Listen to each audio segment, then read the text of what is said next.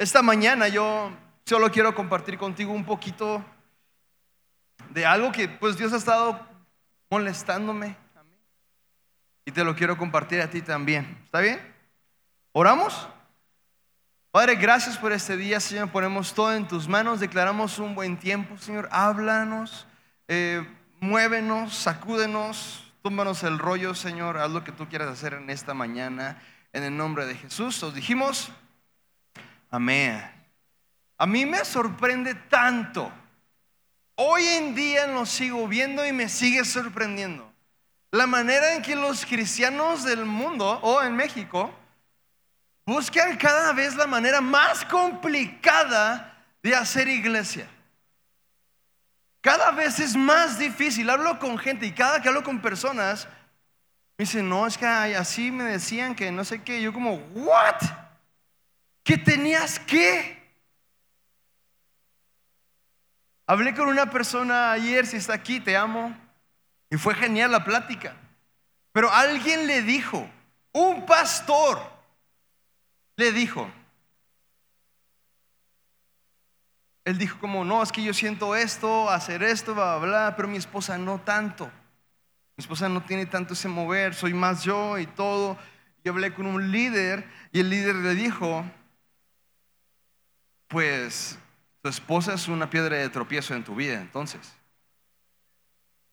Y, yo como, wow. Y dijo, es un pastor. Me dijo, sí, pues es un tonto entonces. ¿No? Mi reacción, yo me enojé, dije como, ¿qué? ¿Quién está dando esos consejos afuera?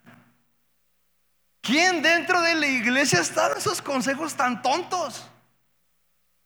Le dijeron a su esposa, pues si él no quiere, pues divórciate. Dios se encargará. En la iglesia. No podemos hacer eso. Estás, pero tostado el cerebro, si es una opción en tu cabeza eso. No funciona así. No, no funciona. Pero día tras día, todos bien callados, día tras día yo hablo con más personas y hablo con más personas y cada vez veo que la iglesia no, Dios no, ellos es tan difícil acercarte a Dios porque hay tantos requisitos con los cuales tú quieres cumplir.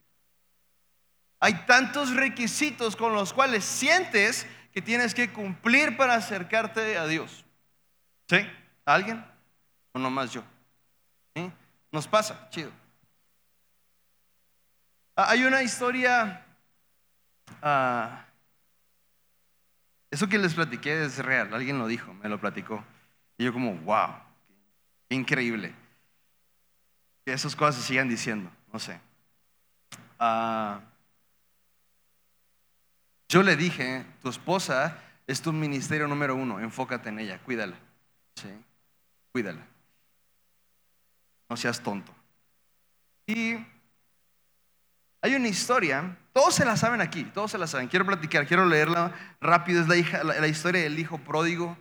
Me voy a brincar la primera parte que todo el mundo se la sabe. Sí, el hijo menor el padre tiene dos hijos. De entrada, el contexto, Jesús está comiendo con unos eh, cobradores de impuestos y otras personas ahí que para muchos judíos, para todos los judíos, eran gente repugnante. Era como, no, no vale la pena que estés sentado con ellos porque estás dedicándoles tiempo a ellos. ¿no? Si eres tan chido como dices, ¿por qué con ellos? con este borracho, con este drogadicto, con este, ¿por qué estás ahí con ellos, Señor? Con este glotón, con este goloso, con no sé, ¿no? ¿Por qué estás ahí con ellos? ¿Por qué no estás acá mejor con los chidos?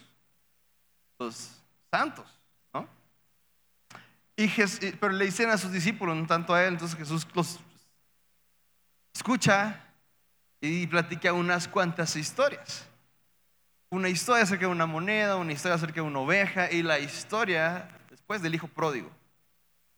Y y es para, para contestarles y se den cuenta del pues, el corazón del Padre. Y que ellos se identifiquen en algún personaje de la historia.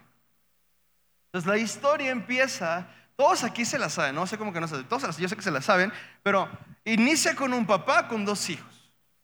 ¿Sí? Un hijo es como yo.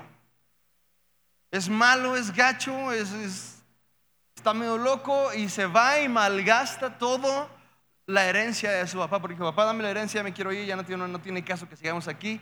Y, y, ya sé que muchos aquí saben, en teoría, en pocas palabras, le está diciendo, papá, muérete, no te necesito, dame mi dinero y me voy. Eh, se va el hijo, malgasta todo el dinero, hace todo lo que quiere. Y, después de un tiempo dice como, híjole, creo que me equivoqué. Creo que no fue tan buena idea salir de mi casa y gastar todo el dinero que me correspondía a mí en estas tonterías. Acaba dándole de comer a unos cerdos, o sea, acaba antojándose la comida de los cerdos. Y dice, en casa de mi papá todos comen bien, incluso los esclavos comen bien. ¿Sí? Yo creo que mejor regreso y le digo, papá, soy, trátame como un esclavo, ya no me llames tu hijo, pero déjame estar aquí. Que aquí está chida la cosa, la verdad, ¿no? Si comparo con allá, está chido. Y, y, la historia es que él arranca su camino de regreso a casa. Y en el camino a casa, la historia es que el papá lo ve y, y, corre hacia él. Y es una escena hermosa, es una escena muy bonita, es una escena que si te vas al contexto de aquel entonces tiene, es increíble. Te platico por qué, porque en aquel entonces este hijo rebelde que había hecho lo que hizo, que casi que dijo, muérete, padre. Eh, no sé dónde vivía, pero si la historia de Jesús hubiera agregado, vivían así como en, habían otras tierras cercanas, otros vecinos y todo, habla, y le hubiera dicho Jesús, eh, para nosotros hubiera sido obvio como todo el mundo se enteró de lo que pasó. Todo el mundo se enteró que el hijo menor de ese señor se fue, casi casi dijo, muérete y se fue. Y ahora está regresando, pero era un hijo rebelde, era un hijo que se fue, un hijo que mal. Ellos tenían el derecho, los vecinos, tenían el derecho de, al ver este chico que traicionó a su padre y su familia, apedrearlo. Ellos tenían el derecho de hacerlo. Al hijo pródigo, al hijo que se fue y viene de regreso, lo ven como, aunque él venga arrepentido, ¿qué importa? La regó machín, vamos a apedrearlo. Y todos los vecinos listos cuando, eh, cuando lo ven y el papá ve al hijo, pero también voltea y ve a todos los vecinos locochones enseguida y ya traen piedras en la mano. ¿No? Es mi versión, ¿ok? Entonces el padre Dice, si no me apuro, esto no está ahí, esto es mi versión. Un día voy a sacar mi versión de la Biblia completa con mis, comentarios. Eh, eh, y, el padre ve al hijo, el hijo todo pecador y raro, loco, que está allá afuera solo, que malgastó todo, que malgastó todo, que invirtió en cosas tontas, que lo ofendió y lo ve y dice, si no me apuro, estos lo matan. Entonces el padre sale corriendo al encuentro del hijo. ¿Sí? Y es como, wow. Y todos aquí van a decir, ese fui yo un día, ¿no? ¿Todos? ¿O nomás yo? Ese fui yo un día. Yo un día fui el hijo por ello que llega de regreso y el padre llega y me dice, no, no, no, no, no lo maten. Aún hay esperanza para Quique, ¿no? Yo era ese hijo también, un día. Y yo sé que todos aquí fueron ese hijo también. No, yo no me gasté el dinero en prostitutas, en otras cosas. No pasa nada. ¿Sí? Pero la historia continúa. Y, llegas al, al, verso al verso 25 de la historia. Pues si ahorita, por alguna razón rara o algo, no te identificaste con el hijo pródigo, Ouch. Tal vez es el otro hijo. ¿Ok? Pon atención. Dice Lucas 15, 25. Dice, mientras tanto, el hijo mayor estaba en el campo. Al volver se acercó a la casa, a la casa y oyó la música. Entonces llamó a uno de los siervos y le preguntó, ¿qué, pasa? ¿Qué está pasando? ¿Por qué hay, qué hay baile? ¿no? ¿Por qué trajeron la pista con luces? ¿no? Y, el siervo le dice como, ah, ha llegado tu hermano.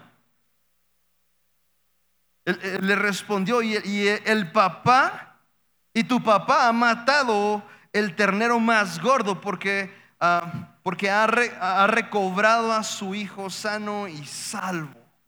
Dice, indignado, el hermano mayor se negó a entrar. Dijo, no entro no quiero taco de carnitas, me quedo aquí, afuera.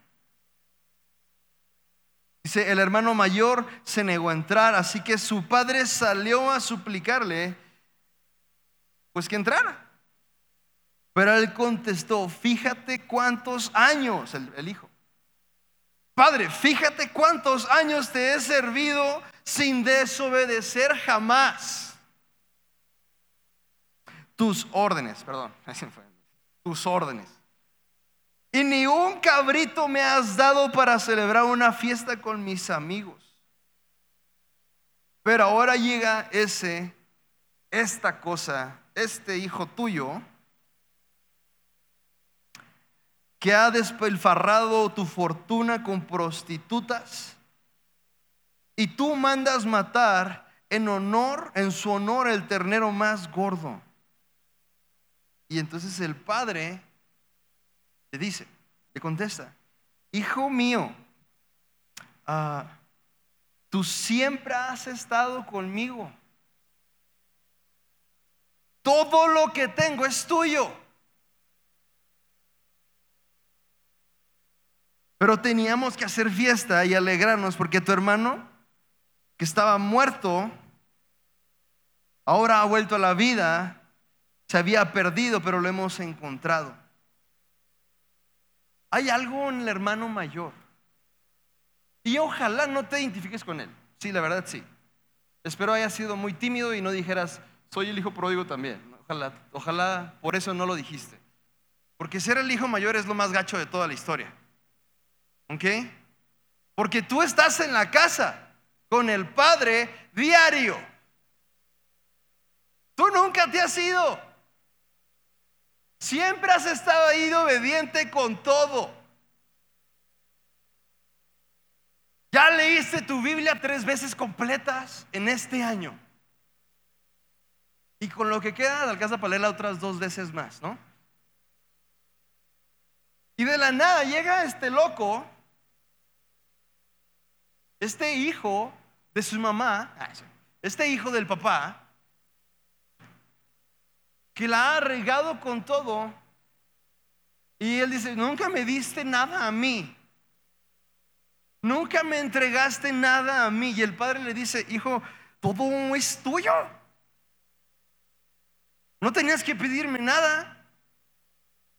Los cabritos son tuyos, hijo. Este lugar es tuyo, hijo. Ahora, algo que, algo que, algo que encuentro aquí, y es, cuando estás en la casa, pero estás tan enfocado en otras cosas diferentes al corazón del Padre, en conocer el corazón, porque el hijo mayor, aunque vivía ahí, aunque siempre estaba ahí, aunque nunca se había ido, él no podía replicar ni poquito del corazón del Padre. Nada. Pero siempre ha estado ahí. En teoría, inevitablemente deberíamos, por alguna razón u otra, empezar a imitar al Padre. Y empezar a aprenderle una que otra maña. ¿No? Todos bien serios. Él cumplió todo lo que tenía que cumplir pero nunca disfrutó de su posición. Él hizo todo lo que le pedían. Nunca aprendió a disfrutar de su posición. ¿Cuál es tu posición? ¿Cuál es tu posición? ¿Sabes? ¿Sí? Somos y somos hijos. Es tu posición. Es tu posición. Dios no te hizo hijo. Yo, mi hijo en casa no es como, eres mi hijo, pero no toques nada. No, nada aquí es tuyo. No. Incluso puede vomitar mi ropa y yo puedo seguir como si nada. Ya no me enojo. Es como, así es la vida con hijos. Una vez la estoy cargando y todo y traía una camisa que me gustaba mucho, la verdad. Y lo traigo en el brazo y entonces nomás huelo algo raro, como cacahuate, me echaba a perder, ¿no? Y volteo mi, mi, mi camisa como es un poco más clara, veo así algo escurriendo. Y él estaba sentado en mi brazo. ¿Sabes qué es? No era pipí. Y recuerdo como esta como lo bajé rápido, me la quité, la tiré al piso y seguí con él. Y listo, dijo, no, no, no, puede, no es la gran cosa, no puede ser la gran cosa. Y, la aventé a la almohada de mi esposa. Ah,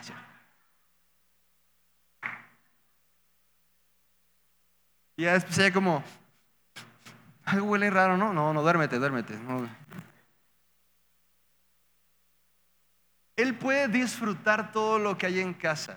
Ahora, él está bebeito todavía, él no agarra demasiadas cosas, más que lo más peligroso de toda la casa. ¿okay?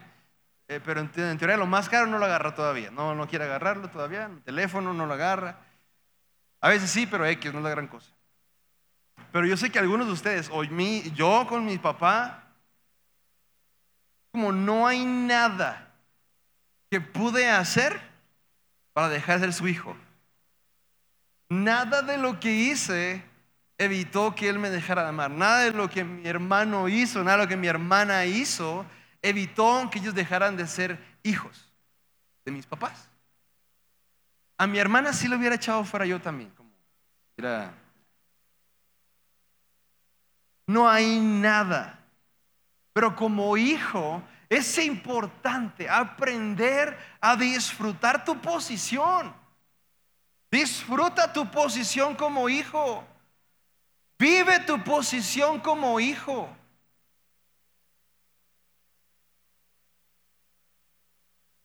Estaba familiarizado con las exigencias, pero desconocía el corazón del Padre nunca pudo transmitir el corazón del Padre. Y sabes que eso es lo peor que nos pudiera pasar como cristianos.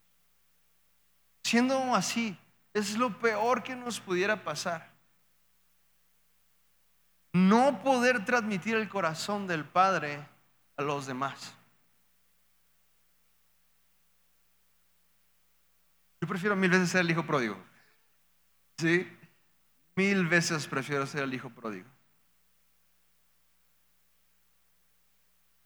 Ahora, me he cachado jugando el papel de hermano mayor aquí en la iglesia. ¿Meses? Sí. Sí. Sí me he cachado. Mi esposa me ha cachado. Y me pego una cachetada. Y se me quita. He caído, caigo seguido en ese juego. De empezar a exigir, de empezar a comparar, de empezar a decir, de empezar a analizar la vida de otros. ¿Quién va llegando? ¿Qué está haciendo? ¿Por qué lo está haciendo? ¿Por qué no habla? No, es fácil. Yo, yo sé que en toda esta iglesia nada más yo soy el que hace eso. Yo sé. Yo sé, todos ustedes son unos santos pecadores. Yo sé. Yo nomás soy el pecador, pecador aquí. Pero es difícil caminar ahí. Porque inevitablemente te topas con conflicto. Inevitablemente te vas a topar aplastando a alguien. Inevitablemente te vas a poner en un papel donde tú te estás aplastando a ti mismo también.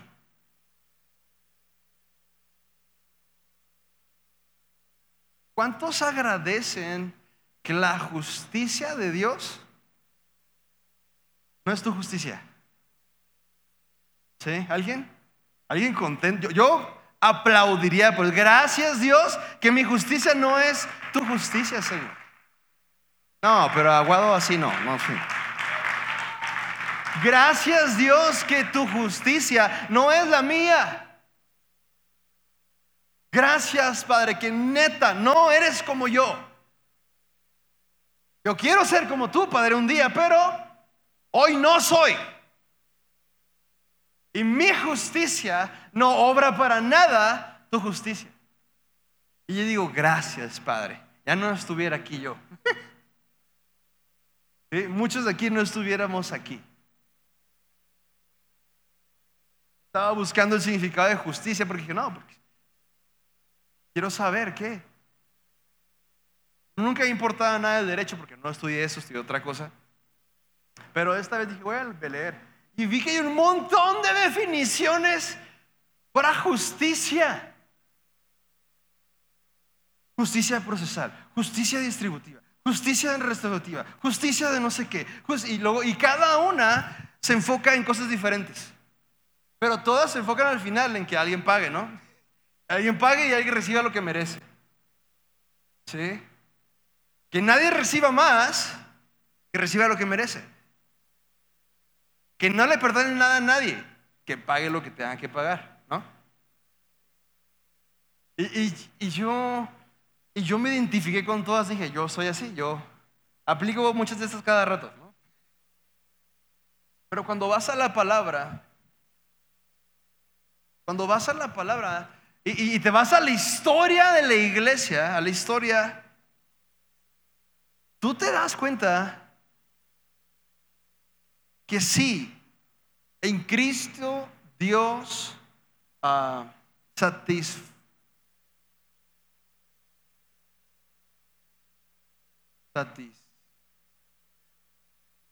¿Qué? Satisfa satisfi. Qué rara palabra, no la voy a decir. En Cristo se cumple la exigencia de Dios de justicia. ¿Sí? En Cristo.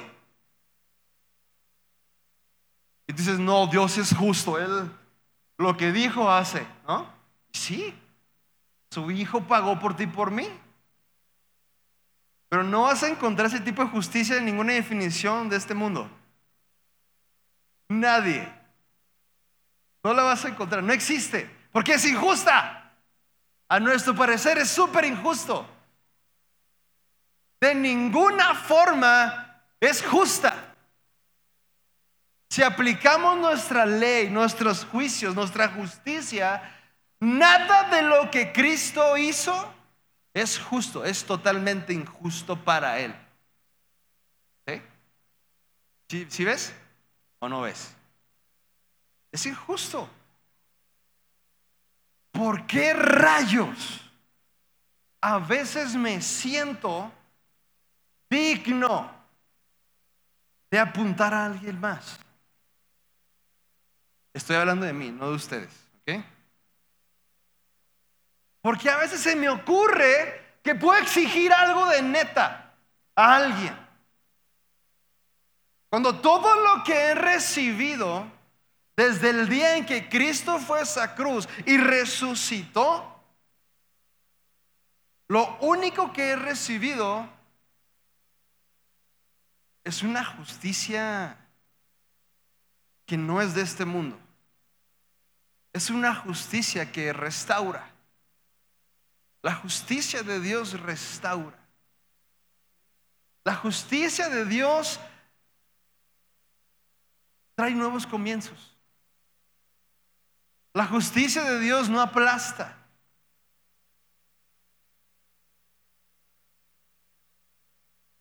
¿Bien con el piano, por favor?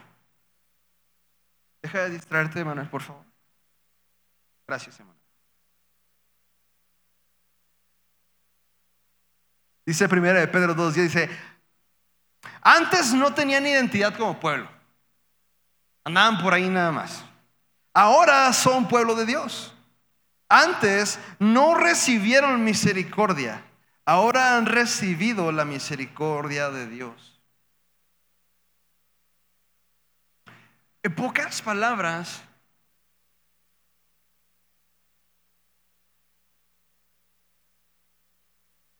tú no puedes ser gacho con nadie. Yo no puedo ser gacho con nadie. Yo no puedo ver llegar a un pecador, por decirlo así, y cerrar la puerta porque es un pecador. Aquí somos puros cristianos, hijos de Dios. No puedo.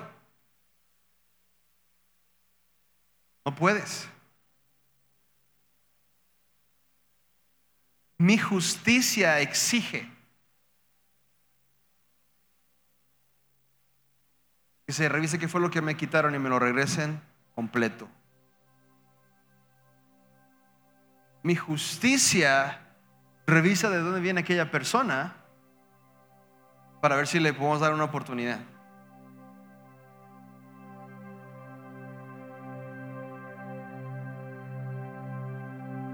Mi justicia va a poner mucha atención en que se te dé lo que mereces. No menos, no más, que mereces. Mi justicia.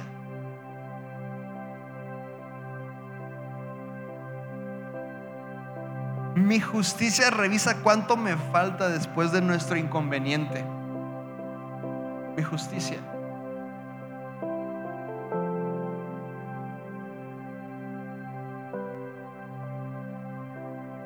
Dice 2 de Corintios 5, 21. Todos se lo saben. Son super cristianos. Se trató a Jesús como un pecador. Trató, bueno, la versión aquí no, eso no dice.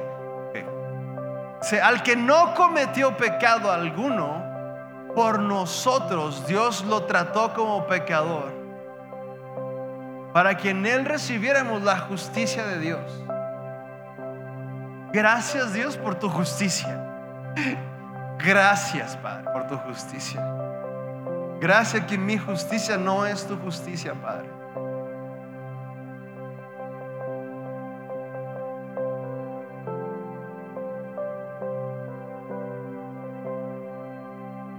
Una cosa, el, diablo disfruta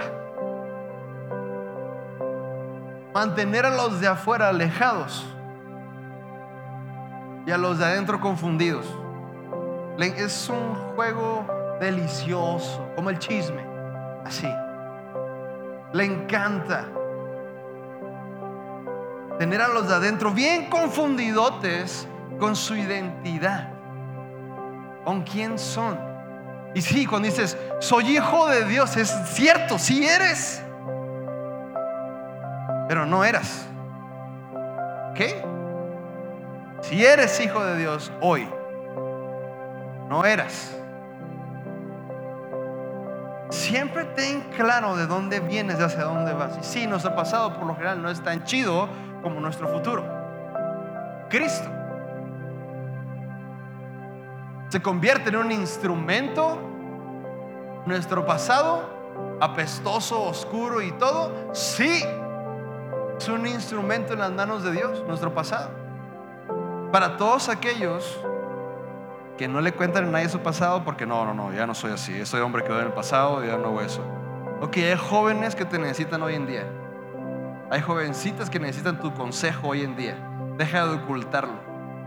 Ok, Dios, ¿te dio chance de tenerlo? ¿eh?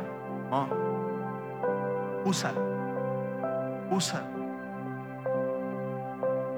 Pero los de afuera, yo digo, ah, Dios, todos aquí queremos ver gente salva de todos lados del mundo, de afuera, de donde sea. Pero una vez que llegan, si tu pregunta va a ser, ¿cuánto sabes de la Biblia? Pues ven, suerte, ánimo. ¿Qué importa? Queremos que estén aquí. Queremos que lleguen a casa. Y como buenos hijos, no mayores, hijos nada más, otro hermano más en la familia, abrimos espacio para ellos. Porque como hijos que hemos entendido nuestra posición, hijos adoptivos, hemos aprendido nuestra posición, sabes que no te lo merecías. Pero gracias Dios por dármelo. Gracias Dios por dármelo. Si en tu mente ahorita está tu prima chismosa, tu tía chismosa, alguien, es una bronca, y tú estás neta así como aplicando un juicio severo en su vida, ojalá saliendo de aquí te arrepientas de eso, porque es una tontería. ¿Ok? Ojalá. Y ojalá sí te incomode machín todo esto, ojalá sí. Es parte, es la palabra de Dios, eso hace. Confronta, incomoda, provoca cambio en nosotros. ¿Por qué? Porque tú y yo somos súper imperfectos. Por eso, es incómoda, claro que sí, es súper incómoda la Biblia, súper incómoda. Y más cuando te dejas saber, "Mm, mm, mm, yo no lo haría así, Dios hablando. Ah, yo no pienso así. Ah, yo daría otra oportunidad. Ah, yo amaría más. Ah, yo le perdonaría esa deuda porque la neta, en el caso que estés ahí peleando por 500 pesos, Dios puede proveer más. Sí puede. Todo esto es para que nuestra iglesia siga funcionando. Yo sé, son muchas historias aquí.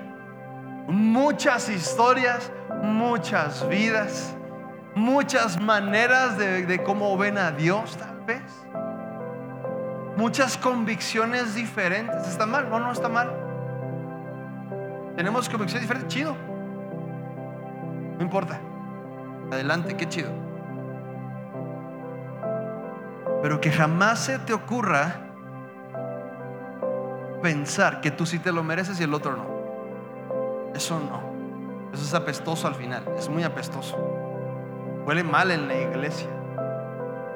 ¿Has llegado a una iglesia donde todo el mundo te ajuste cuando entras? Sí. Yo he ido. No ocupo estar ahí todo el servicio para saber que algo anda mal. ¿Sí? ¿Y sabes qué? Cuando tú y yo aplicamos nuestra justicia, ah, esta armonía perfecta, esta, esta... ¿Conocen la palabra? ¿Sí? Todo el mundo la traducimos. Paz de Dios sea contigo, hermano. Que vaya bien, chido, shalom, no sé. Y, y- está bien, pero si te vas al hebreo, sí, sí, una de las palabras, uno de los significados es paz. Pero si ves todo lo que significa, habla más de todo un mundo de partes funcionando al mismo, de manera armoniosa. Porque es el plan de Dios. Es el plan de Dios. Que no seas fijada, que no seas chismoso, Jerry. Ah. Que no seas chismosa, que no seas chismoso, que no estés ahí fijándote en tu hermano, que trabajes junto con él. Que la diferencia de testimonio no sea una, un elemento para juzgarnos y aplastarnos y separarnos y segregarnos. Que sea un instrumento para ayudar al que va llegando y necesita a alguien que le explique cómo salir de ahí, ¿no? Cuando Adán y Eva pecaron, mandaron chalón muy lejos. ¿Sí? Muy lejos. En Génesis 12, Jesús inicia este plan de restauración de Shalom para todo el mundo, para todas las naciones, a través de una nueva familia. ¿Sabes la historia? Abraham, ¿no? Todo el mundo supo que cuando dije Génesis 12, ¿verdad? Es Abraham. Inició esta reconstrucción del plan Shalom. Este todo el mundo funcionando de manera armoniosa. Perfecto. Nadie es perfecto, pero funciona perfecto. Esta iglesia no es perfecta, pero casi, casi, casi funcionamos perfectamente. Casi. Y eso es bueno. Porque es una cosa, la iglesia es la esperanza del mundo. La iglesia es la esperanza del mundo. La iglesia debe ser un reflejo de esa justicia restauradora de Dios para este mundo. No somos los verdugos de Dios. No somos los verdugos de Dios, somos un instrumento de misericordia, de justicia. Por eso es que esta iglesia está abierta para todos. Cualquiera puede entrar a esta casa. Que así fue Dios contigo. Me dejó entrar a ti. Me dejó entrar a mí. No manches. Gracias Dios. Porque no eres como yo. ¿Ven?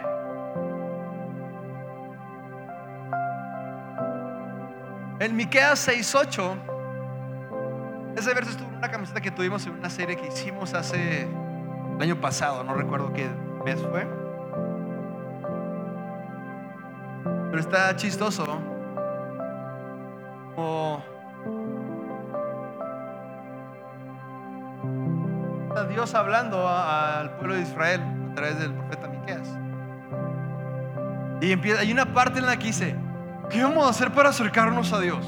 Vamos a, a llevar a nuestro cordero de un año o a sacrificarlo para poder acercarnos a Dios. Vamos a sacrificar mil corderos y no sé qué para poder acercarnos. Vamos a dar no sé qué, ¿verdad? Y, y luego se ve como que una respuesta de parte de Dios. Yo creo que era diciendo todas las preguntas en forma así como, "Uh", así. Y luego dice, da la respuesta. Dice, ya les he dicho que es lo importante. Básicamente, ya les dije en qué quiero que se enfoquen.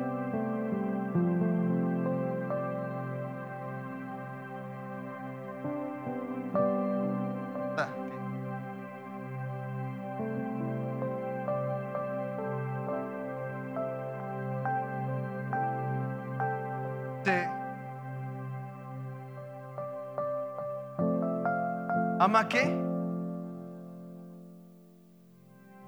La justicia. Ama la misericordia. Y humíllate ante tu Dios. Ama la humildad. Practica la justicia, ama la misericordia, humíllate ante tu Dios. Ah, para que sepan, sí, inició el plan en Génesis 12, pero una tras otra vez la hemos regado machín. ¿Sí? Cuando viene Cristo, básicamente está Dios como, ya, ya no la pueden regar, mandar a mi hijo. Tienen que agarrar la onda ya. No tengo otro hijo, nomás tengo uno, ¿no? Entonces, surge la iglesia. Dios con este nuevo pacto trayendo una nueva oportunidad, un nuevo camino, una nueva familia. Una familia multicultural, multinacional, multi todo. Y aquí estamos. Todos llegamos aquí por lo mismo. ¿Lo necesitábamos?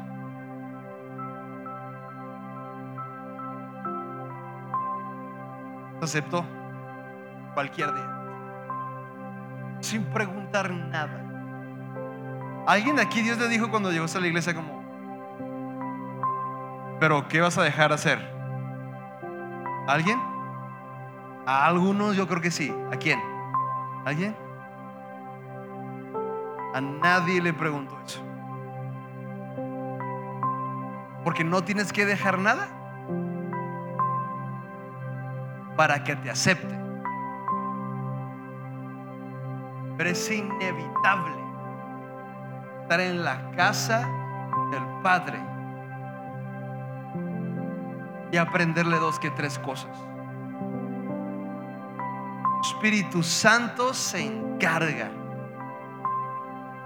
de moldear ideas narcisistas tuyas, de mover ideas de inferioridad tuyas. Él se encarga. Y recuerda algo. Mi cuñada el otro día, el viernes en fusión, me gustó, no, mucho que no lo escuchaba. Cuando adoramos a Dios, cuando lo alabamos y pues Él es bueno, Él no me dejará, Él va conmigo cierto, Él va a estar siempre conmigo, bla, bla, de todo esto. Eh, no es para recordarle a Dios quién es. ¿eh? Él no tiene problemas de identidad. Somos tú y yo los de problema de identidad. Es para que tú recuerdes quién es Él. Para que tú abraces quién es Él. ¿Quién quiere ser Él en tu vida a diario? Amén. Yo los quiero nomás animar, si quieren ponerse de pie para ahora terminar orando. Si tú vienes de fuera, yo creo que Dios es un momento especial este para decir, Dios, aquí estoy. Ya me dijeron que toda la cochinada que he hecho no me importa tanto en este momento. Sí, adelante. Bienvenido a casa. Tú eres de casa ya. Vito, abraza tu identidad como hijo pródigo. Abraza tu identidad como hijo pródigo. Oye, yo nunca me fui, si me estuve aquí. Cállate, hijo pródigo. Hijo pródigo. Todos hijos pródigos aquí. Nadie es santo, nadie es muy chido. Todos son hijos pródigos. Si desde esa perspectiva ves a otro hermano que llegue, vas a verlo con un corazón alegre, emocionado de que encuentra al Padre. Voy a orar por ustedes. Después estamos despedidos. Padre, gracias Dios. Gracias Padre por lo que tú haces. Gracias Dios por lo que has hecho. Yo pongo la vida de cada persona en tus manos. La vida de cada hijo pródigo aquí lo pongo en tus manos. Permítenos abrazar nuestra identidad como hijos tuyos. Permítenos arrancar de nuestro corazón necio, Padre, que nos merecemos algo o aplicar la justicia de este mundo aquí en la iglesia de tal forma. Ponemos todo en tus manos. Bendigo a los que vienen de fuera, Dios. Gracias, Padre. Hacemos fiestas. Te pido por los hermanos que están aquí, Dios. Pido que si hay un hermano mayor aquí, que haga pródigo, Padre, por favor. Ayúdanos a seguir avanzando. Ayúdanos a seguir y poder ser un instrumento de tu justicia, Señor. Un instrumento de tu misericordia, Padre. Para que entonces, si sea imposible que gente no entre a este lugar y se sienta amada, siempre. Gracias, Padre, en el nombre de Jesús ponemos todo en tus manos. Agradecemos este día. Los bendigo en el nombre de Jesús. Amén. Amén amén.